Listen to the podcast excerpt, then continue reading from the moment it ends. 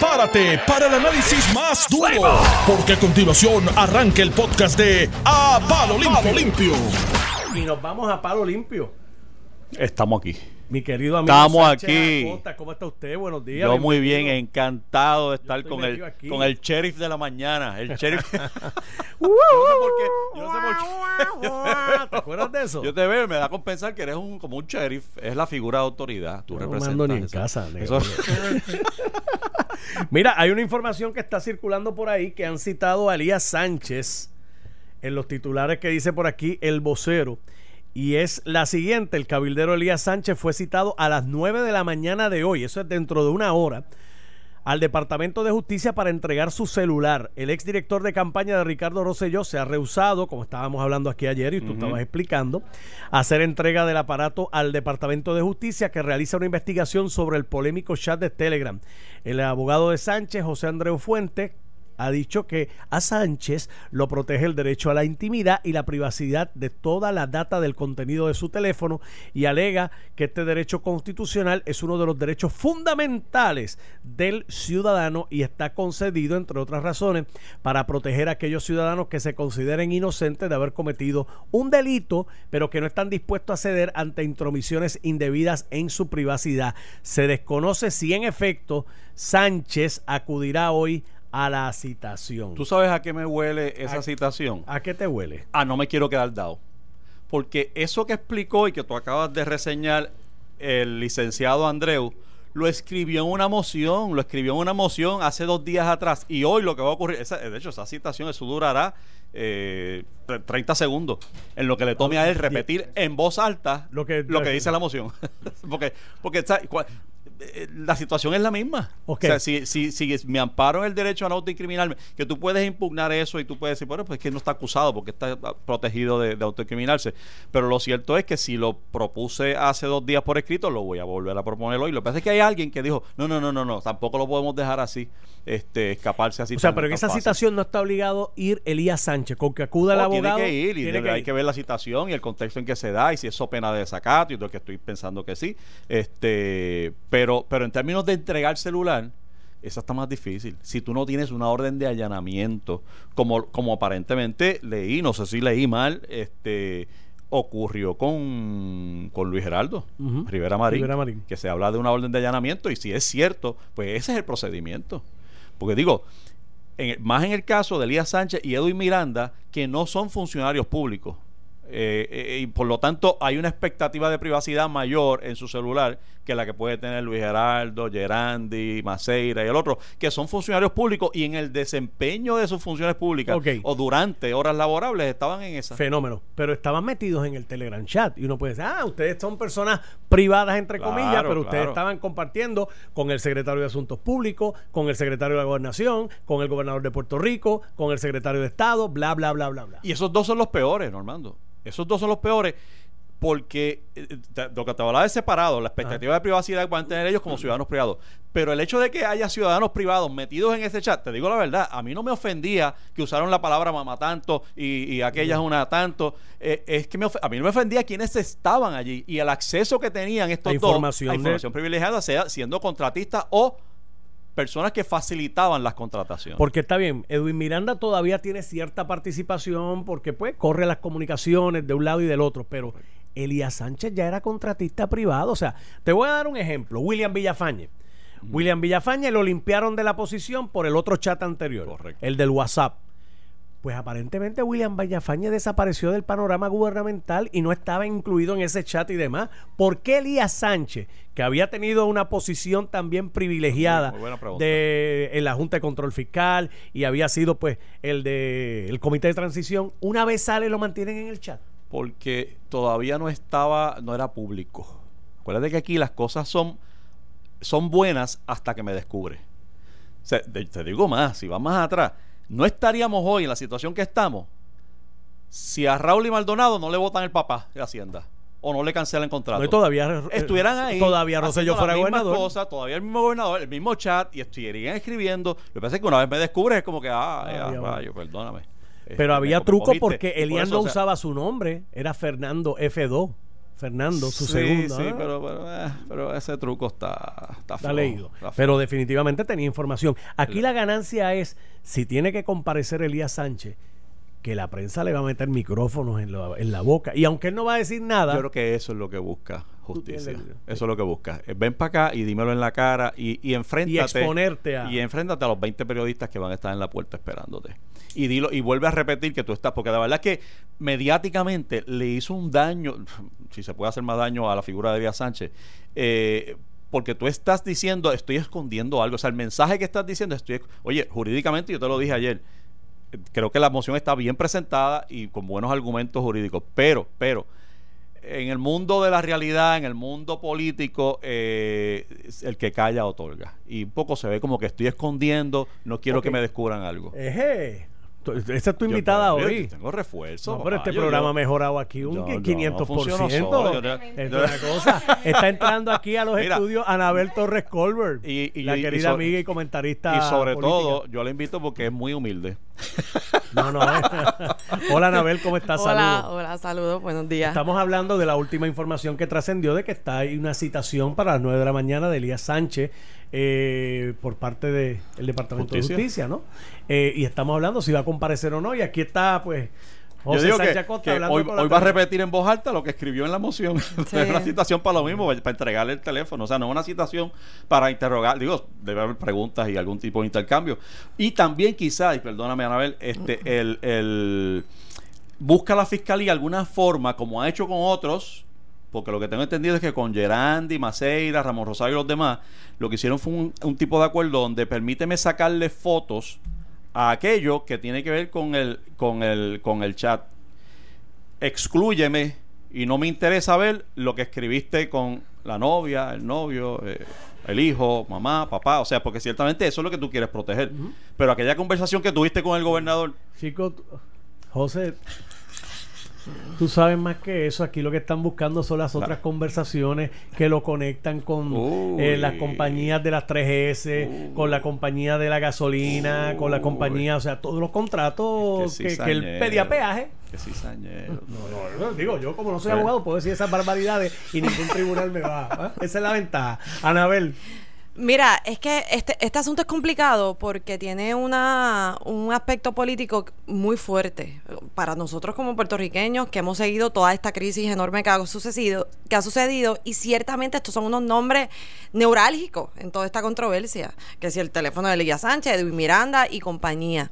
Lo que pasa es que a pesar de que es antipático, realmente hay que separar la parte jurídica de la política en lo que todo el mundo quisiera, que esos teléfonos los pusieran así en una pantalla gigante y todos pudiéramos ver todo. Esa es la parte política, ese es el reclamo político. Quisiéramos ver cada uno de los detalles, qué decían ahí, cómo se ha- hacían las cosas, etcétera. Pero jurídicamente, persona particular, a cuenta de que yo voy a ir voluntariamente allí a darle mi teléfono y que chequeen todo lo que les dé la gana, si- sin, sin, o sea, sin más ni más. O sea, que como individuo, el que esté eh, planteando que aquí, o sea, no hay una obligación de ayudar o incluso levantar el asunto de autoincriminación, o sea, o sea, tampoco vayamos a hacer, ¿verdad? hacernos los bobos. Portadas de, de, de periódicos de Claro. todos lados que lo están investigando federalmente. O sea, no voy a darle la- una evidencia, in- o sea, de una manera voluntaria cuando Aparte estoy siendo sujeto de investigación. te pregunto y a, y a- y a Sánchez también. Si lo que yo estoy buscando es el Telegram chat, y ya el gobernador entregó celular, entregó Rivera Marín, entregó Raúl Maldonado, entregó eh, Gerandi y demás, ya hay cuatro o cinco que, que les va a dar o, o les puede dar el acceso al famoso Telegram chat. ¿Para qué tú necesitas el resto de los celulares? Para lo que tú dijiste ahorita.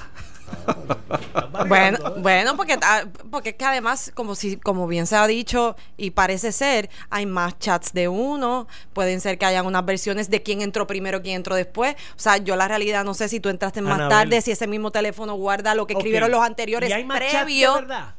¿Por qué no han salido públicamente? Si Raúl los tiene Digo- y, y, y, y la abogada Habla, Raúl, y "Gua- habla". Bueno, que no va a ser gobernadora, lo- ¿por qué no acaba de tirar los Bueno, lo que pasa es que el, el asunto de Raúl, y aquí también todos estamos hablando de Raúl, y gracias Raúl, y que, que, que de muchas cosas nos hemos enterado gracias a Raúl, pero Raúl y Raúl Maldonado también están siendo sujetos de una investigación en el cual ellos también pueden enfrentar un asunto que no parece ser que haya todavía ni acuerdo, ni, ni un plan particular, o sea que ellos también a saber, ¿verdad? Si están guardando lo mejor para el final, para esa negociación última, si en efecto van a ir contra ellos. O sea, aquí hay muchas, aquí hay muchísimas cosas, se dicen muchas cosas que no todas deben ser verdad, muchas sí, muchas no.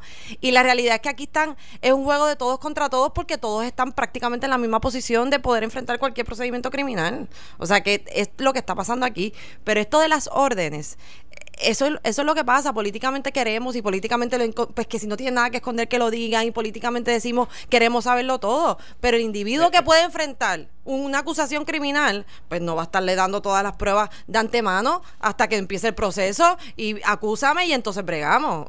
Especialmente en la figura de Elías Sánchez. Esa es la figura que más expectativa crea en la discusión política en Puerto Rico ahora mismo. Porque es la persona más llegada a Rosselló, el acceso a información de, Elías Sánchez. O sea, si alguien ha tenido acceso a información privilegiada en este país, se llama Elías Sánchez.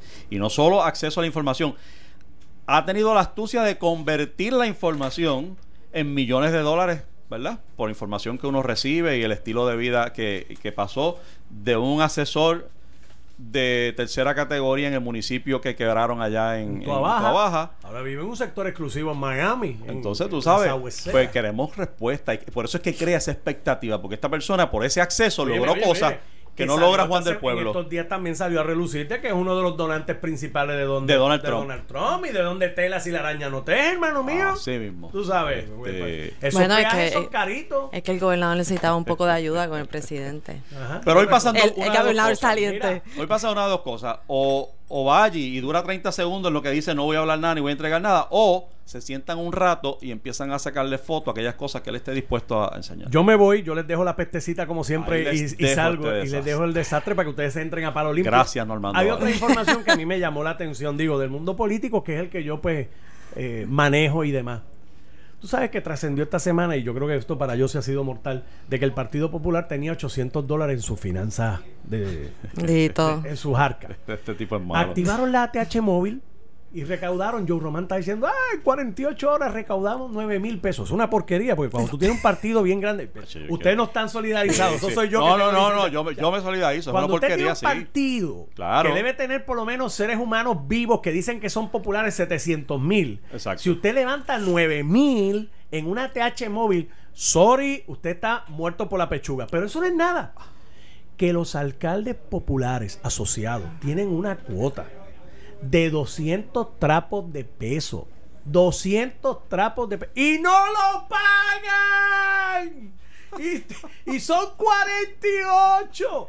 Óyeme, y yo creo que Wilito en Caguas tiene un sueldo muy saludable. Que Aponte en Carolina tiene un sueldo muy saludable. Digo, y aparte que no, que son del comité municipal, porque esos son en su carácter de presidentes populares a nivel municipal. Y no lo pagan, yo sí. Normando, ¿por qué tú dejas de pagar una cuota? Porque esta es la cuota, si mal no, no, interpreto, que tienen que pagar los alcaldes en la asociación de, alcaldes, de, los alcaldes populares.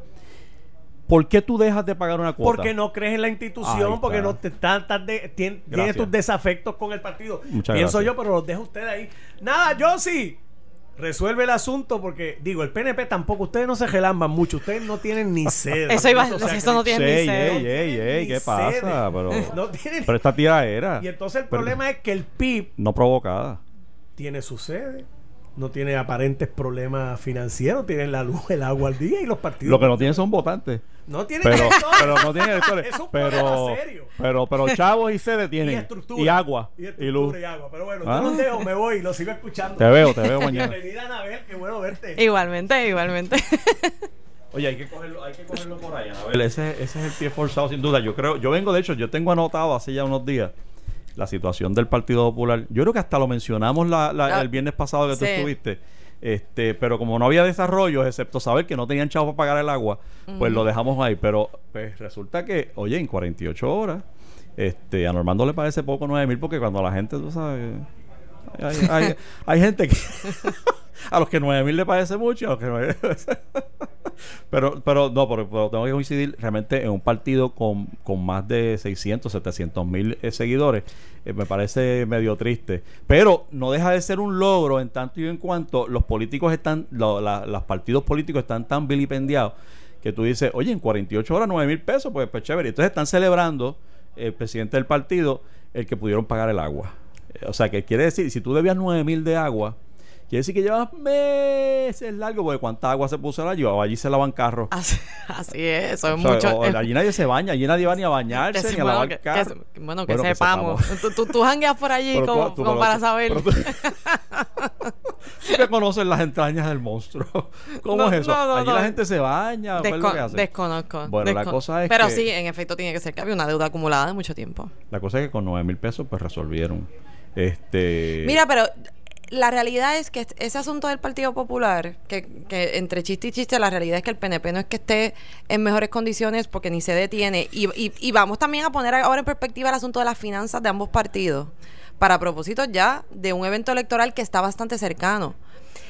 El PNP tenía mucho dinero recolectado, pero era el candidato a la gobernación, que eso es parte del comité que ahora tiene que devolver todo, todo el dinero, lo que tenía que ver con Ricardo Rosselló. O sea que el PNP ahora empieza de cero. O sea que en cuanto a finanzas particulares, que además que no, no tener sede, empieza en cero lo que tiene que ver con recaudación de fondos. En el Partido Popular, que esto lo que demuestra también es que no hay gente colaborando financieramente con, los, con el partido y podemos un poco generalizar todo lo que sería repetitivo hablar de que la gente ya no confía en los partidos, que la gente, la situación económica afecta, que ya la gente no se siente apelada para dar un peso a nadie y que todo eso afecta a todos los partidos, incluso a casi todas las instituciones en general. La recaudación de fondos está bien complicada, pero si a eso se le añade también todo este asunto político, pues redunda en, en- un problema mayor. Pero también el problema que también tiene el Partido Popular para esto es, aquí estamos viendo las consecuencias de tú tener un presidente que no va a tener ningún tipo de efecto en, la, en el evento electoral y tener a cinco o seis candidatos allí sacándose las cabezas. Tú le pides un donativo a quién, para quién.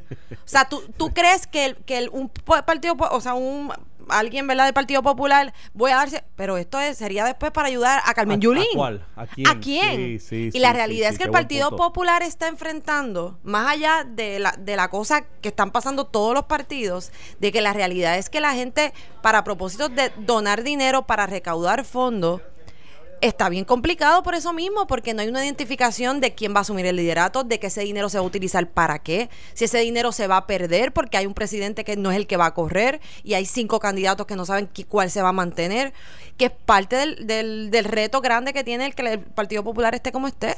Financieramente, realmente es bien complicado. Y, Y, y creo que eso es parte de lo que está pasando, que a la gente para qué quiere dar dinero.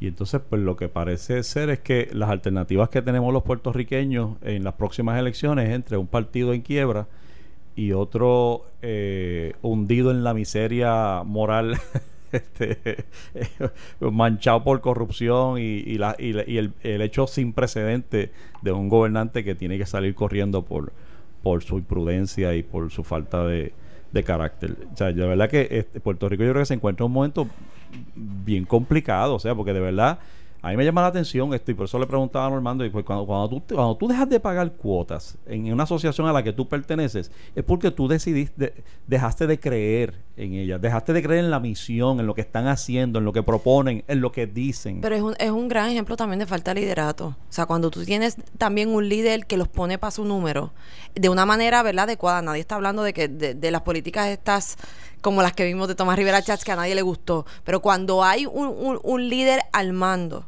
que hay una organización de verdad est- de, eh, o sea, en la estructura, que eso ahora también le pasa al PNP. O sea, el PNP ahora se quedó sin candidato, sin norte igualmente. Porque ahora la, la gobernadora que, que, que tenemos no, No, es, no es no es la que política, está no es- no claro, no está en esa parte electoral ya a, a un año y pico de las elecciones. Lo cual a mí me encanta, por cierto. Sí, sí, sí, no, no, eso tiene los positivos que sabemos, pero, pero hablando de, en esto particular, lo que tiene que ver con, con el sede partido, con la parte financiera, o sea, la, la realidad es que es un problema, pero tiene, pero cuando no hay una cabeza, o sea, cuando no hay una cabeza al mando que también sea ese mismo presidente o presidenta, quien esté llamando diciendo, está pasando esto, actúen, eso tiene un efecto. O sea, que también las consecuencias de lo que está pasando es falta de liderato por las razones que sean y por el propósito que sean, porque aun cuando la cosa esté complicada, cuando hay un, cuando hay un líder, ciertamente un agua no te lo cortan. O sea, una, una cosa como esa, en un partido todavía tan, tan grande, a pesar de la disminución que has sufrido en todo este tiempo. Yo no, yo no quiero exagerar ni sonar alarmista ni amarillista, pero, pero en realidad, Anabel, yo creo que a pesar de que el presidente del partido, de que yo sí lo presenta como un gran logro, mira como en 48 horas eh, los, los populares se levantaron y demostraron su amor y su cariño y la cosa y la lealtad. Lo cierto es que la proyección mm, mediática o pública eh, es horrible de que tú dices, esta gente aspira a gobernar un país Así es. y le cortan el agua. Oye, el agua se la cortan a cualquiera, pero, pero la institución que dice yo quiero gobernar, yo quiero dirigir los destinos de este país y de momento tú no puedes pagar el agua y te la cortan y tienes que hacer algo así como que un telemaratón para poder recoger chavitos, nueve mil para poder pagar el agua. Eh, no sé por qué, eh, es una mala impresión. No, no, totalmente un- patética para o sea, eh, en honor a la verdad, por la culpa de quien sea. Por eso, exacto. O sea, olvídate culpa porque eso, la eso realidad lleva- es que, la, realidad es que se ve precisamente esa como, Dios mío, en serio. O sea, yo, yo estoy totalmente de acuerdo. Lo que pasa es que yo creo que hay unas raíces más profundas de por qué es que llegaron a esa crisis económica. Sin entrar ahora en lo que se presta y también la fiscalización en la auditoría, porque de momento tú dices que no tienes para pagar el agua. Y de momento aparecen miles y miles y miles y miles y miles de dólares y de momento se... O sea, ah, como de no tener para pagar el agua, de momento aparece también el dinero. O sea, que también tiene que haber una responsabilidad. Y el mes que viene, y el que sigue, y el que Así sigue, mismo. y cómo pagamos el agua y lo que lo más que se gaste allí. El, el, de todos modos, yo creo que tener sede, yo creo que está medio overrated, porque eh, el Partido Popular siempre ha tenido su sede ahí. Dito sea, Y pero han tú, perdido tú- elecciones. tú le, qui- tú le quitas esa sede al Partido Popular. Ahí sí te digo yo. De verdad. Sí, sí, eso está la cuestión de un.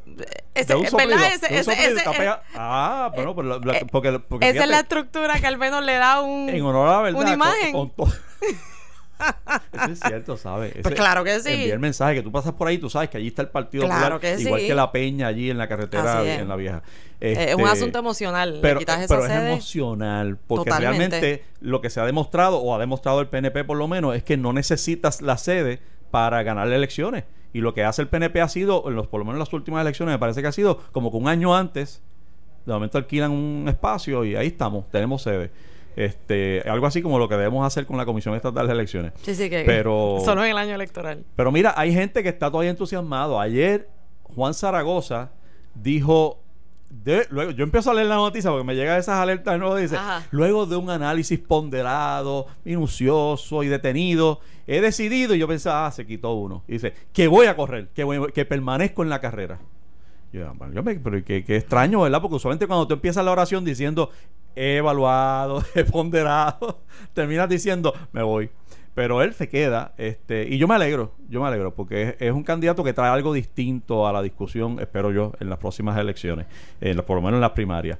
Este, pero hay algo de los populares, para no soltarlo antes de irnos a la pausa, no, no, tú- que yo te quería traer y es que eh, no me gustó la- en esta reacción lo- los alcaldes de la asociación hablando de la cuota que no han pagado Ajá. luego de salir de su reunión salieron airados porque el gobernador la gobernadora no los citó a ellos junto con los lo de la federación y les dio otra fecha y toda la cosa. Entonces hicieron una expresión institucional diciendo nosotros eh, no apoyamos a la gobernadora. Este tiene que ocurrir otras cosas y qué sé yo qué pero entre las cosas los argumentos que levantan para caerle encima a Wanda Vázquez, y lo anoté porque es que me llamó tanta la atención y hasta me molesta, es el siguiente, y creo que fue Joe Román al que citan diciéndolo, que mientras Wanda Vázquez hace, se dedica a hacer relaciones públicas, esta es su oposición a Wanda Vázquez, hubo tres asesinatos en tres horas y las escuelas no están listas.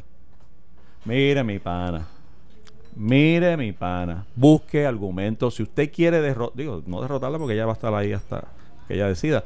Este, pero si usted quiere derrotar la imagen de Wanda Vázquez, tiene que buscar otros argumentos. Primero, tiene que darle espacio a, que meta las patas en algo. Pero segundo, este, bendito, este discurso trillado de que las escuelas no están listas, ¿de verdad le vas a atribuir que las escuelas no están listas a Wanda Vázquez, que hace una semana o dos semanas no sabía dónde iba a estar para y que iba a... Mira, ahí te das cuenta cómo no solamente en el PNP cuando hubo esta fuerza para el golpe de Estado burda contra Wanda Vázquez después del caso del Supremo y que como que no entendieron nada, pues te das cuenta que, no- que aquí no ha entendido nada mucha gente. El que el alcalde de San Lorenzo, que tiene sus propios problemas políticos, que tiene sus propios problemas políticos, salga a decir un- una, unas frases tan politiqueras como esa, simplemente lo que te da muestra es que aquí no, nadie ha entendido nada. de que el juego político cambió. Déjalo ahí. Déjalo ahí y sigamos en esa línea. Cuando regresemos de esta pausa, no se vaya nadie, que esto es a palo limpio en Noti 1630. Estás escuchando el podcast de A Palo Limpio de Noti1630. De regreso a Palo Limpio en Noti 1630.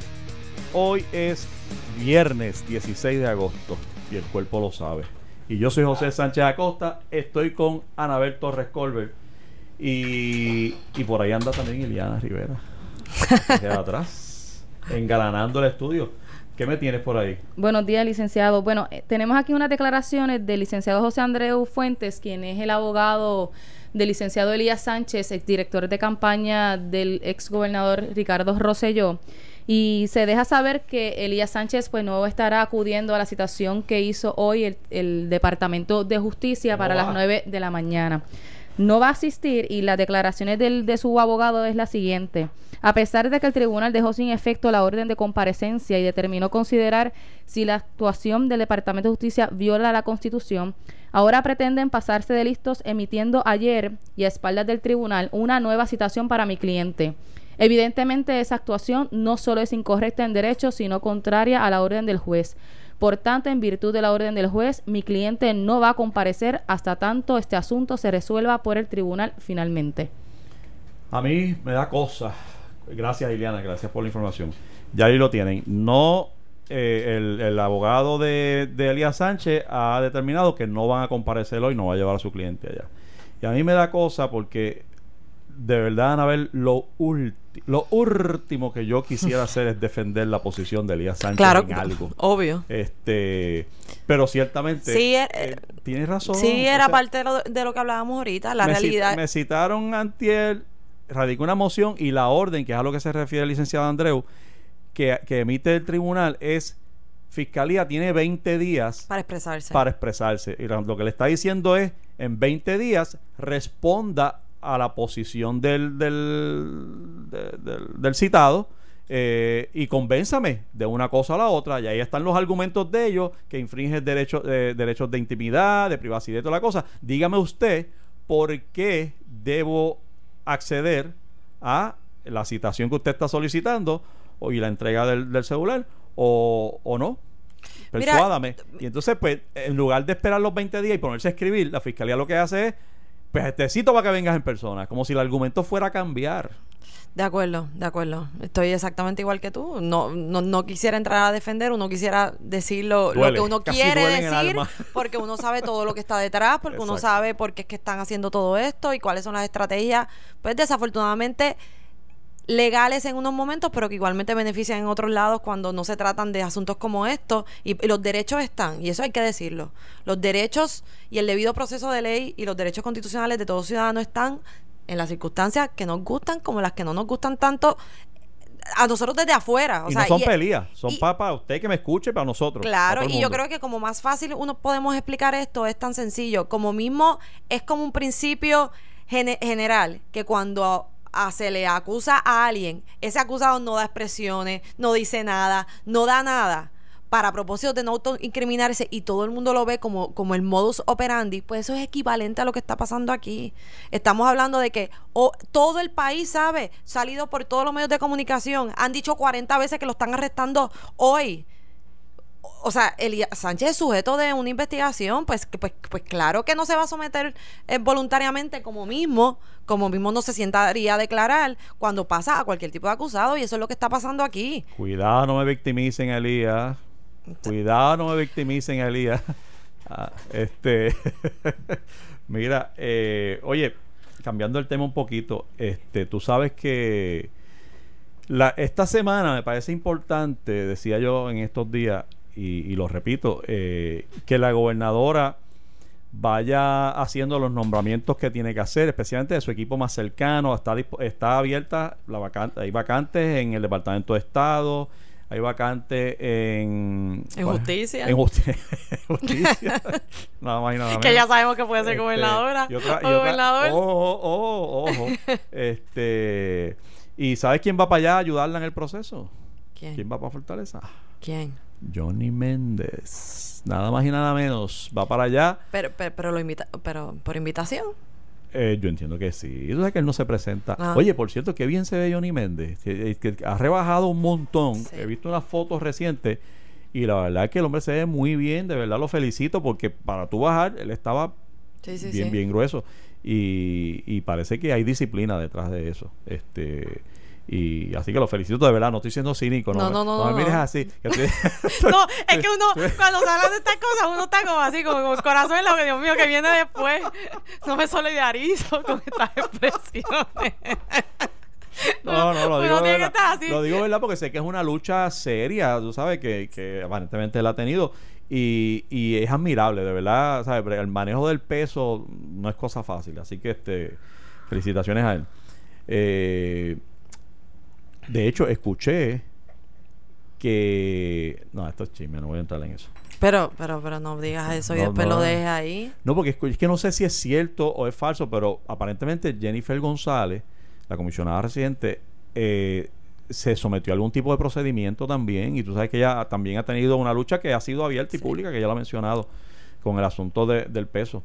Este, felicitaciones a ella. Sobre todo por la salud, porque ella todavía es una mujer joven. Una mujer joven, seguro que sí. Así que lo que sea que esté haciendo, si es por su salud, Así es. que enhorabuena y que salga todo bien.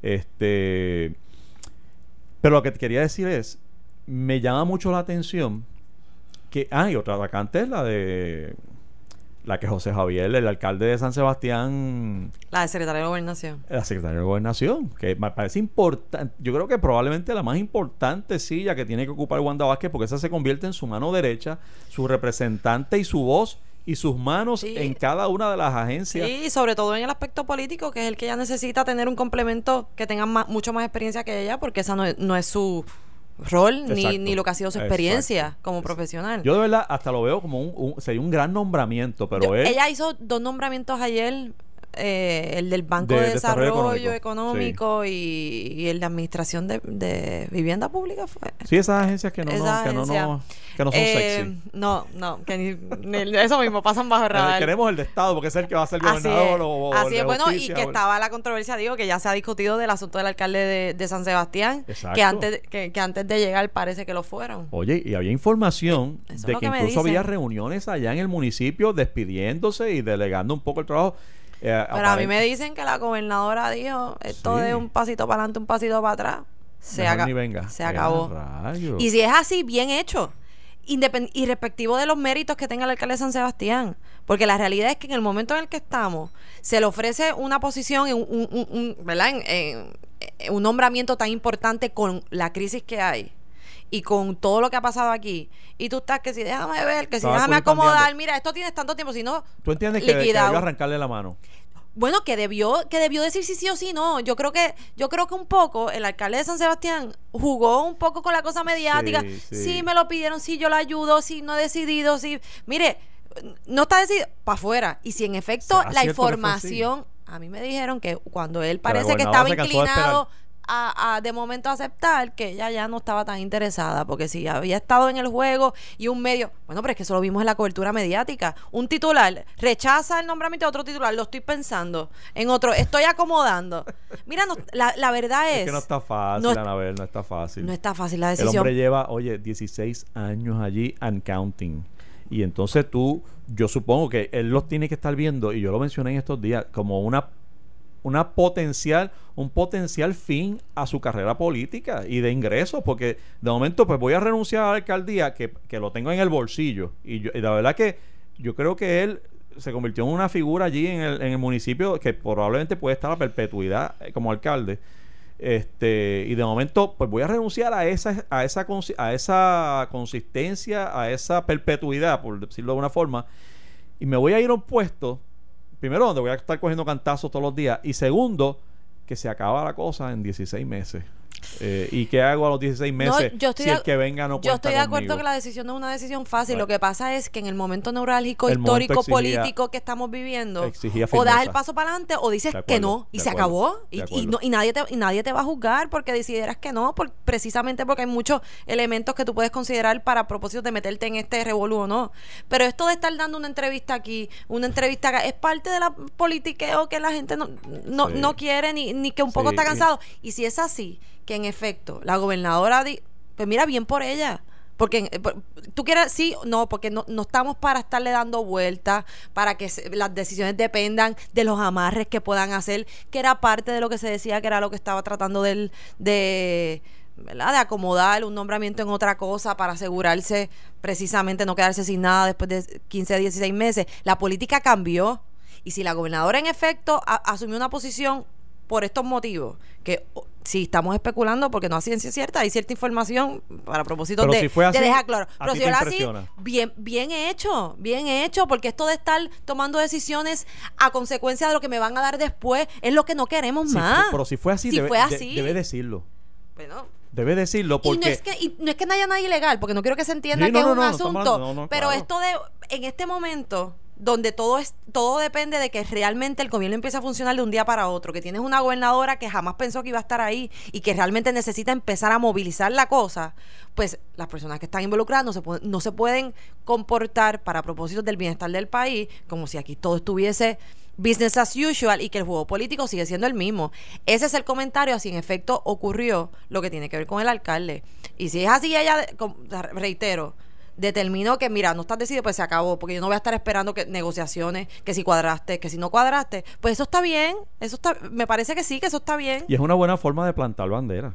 Claro. De que otros vean y digan, mira, con- conmigo no puedes colipandear. Si te No, no, y cuando, y que algo... cuando la llaman, porque sé que han habido reuniones con distintos posibles candidatos, y que si la llaman y lo ofrecen y realmente es un buen nombramiento, mire, Sí. acéptelo y del paso si al te frente. interesa, acéptalo. Porque ya Porque- sabes que mañana puedes decir, ah, te tardaste, yo necesito tener a alguien ya.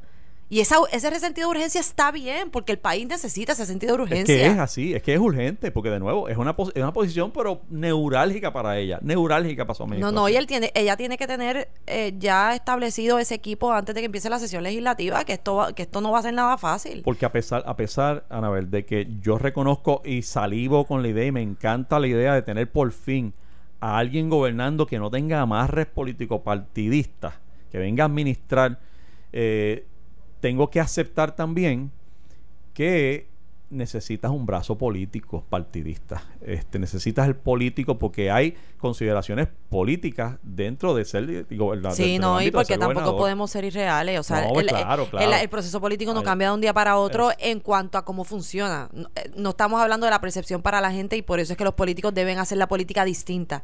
Pero en cuanto a la es- estructura, en cuanto a los municipios, en cuanto a la legislatura, en cuanto a los líderes que, ¿verdad? Que, que meten la cuchara y hacen él, él le muchísimas da cosas. legitimidad política. En ese sentido, pues Sí. Sí. obviamente ya puede- necesita un, brazo decir, político. Ah, claro yo no que voy a hacer caso a esta porque a la hora la verdad es el pellejo mío el que va a estar ahí en el 2020. Entonces tú tienes a alguien que está de- que estuvo adentro, que conoce cómo se mueve la cosa. Yo creo que, que era, era interesante y me parecía me parecía positivo que fuera él el nombre. No, no, no. Inicialmente era, tenía sí, el perfil era, perfecto era, era para- positivo. para Yo, eh, mi crítica tiene que ver más con lo procesal una vez. Y el, tipo trajo luz allá en San Sebastián. Allá, Sí. este, pero me llama la atención que es lo que te decía, que, que sea, que vaya eh, Johnny Méndez, que de hecho me parece bien que vaya y que vaya todo el mundo, el que tenga que decir algo y sí. ayudar a la gobernadora.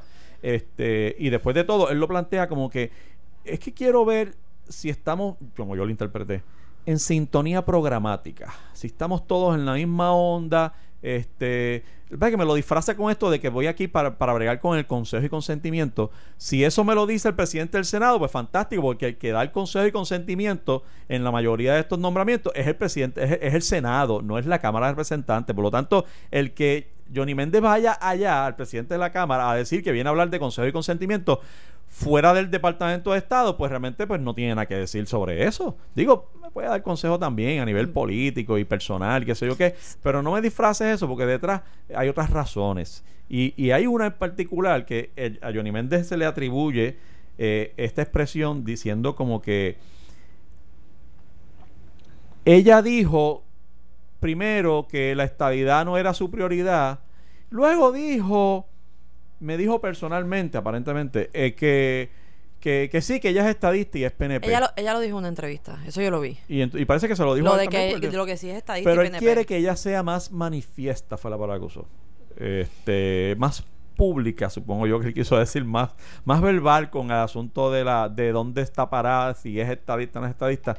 Porque en el PNP, que es lo que me da rabia a mí eh, y me hierve la sangre, ha sido más importante decir que eres estadista que promover la estadidad con actos específicos. Y yo vengo diciendo hace rato que Puerto Rico no está presentable en sociedad para ir al Congreso a pedir estadidad. De hecho, al mismo PNP le conviene que se olvide un momentito para que parezca que no están empujando Gracias. la estadidad hasta tanto puedan realmente presentar Ponle con ropa limpia, ponle ropa limpia al novio, darlo gestión- presentable. gestión- gestiones adecuadas, etcétera. De acuerdo. Yo creo que, o sea, yo a mí me parece positivo, depende del tono que los líderes legislativos, en este caso Johnny Méndez, que es una figura mucho más conciliadora que el presidente del Senado, Sin duda. y que no tiene tampoco esa relación adversarial con la secretaria de Justicia, aun cuando también fue partícipe del asunto de tratar de montar a Jennifer en el, en el potro y que todo el mundo sabe que Jen- Johnny Méndez y Jennifer González tienen una relación muy estrecha, mucho más que con el presidente del Senado, que es una ¿verdad? que es una alianza puramente política.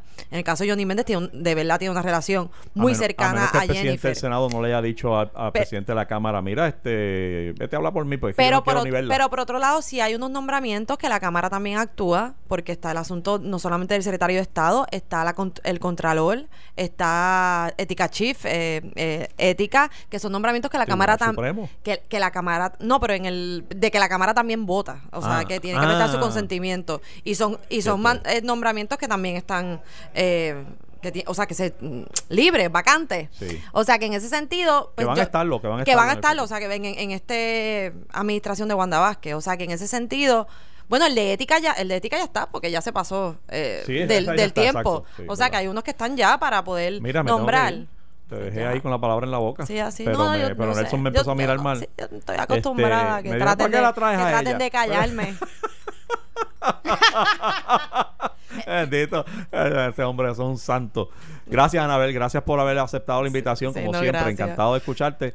Este, nosotros nos despedimos hasta el lunes que viene. El lunes, oye, el lunes viene por ahí mi amiguito José Baez. Se cansó Ya. de viajar el mundo. Sí. Nos vemos el lunes. Andaba con Carmelo. Esto fue el podcast de A, A- Palo Limpio de Noti1630. Dale play a tu podcast favorito a través de Apple Podcasts, Spotify, Google Podcasts, Stitcher y notiuno.com.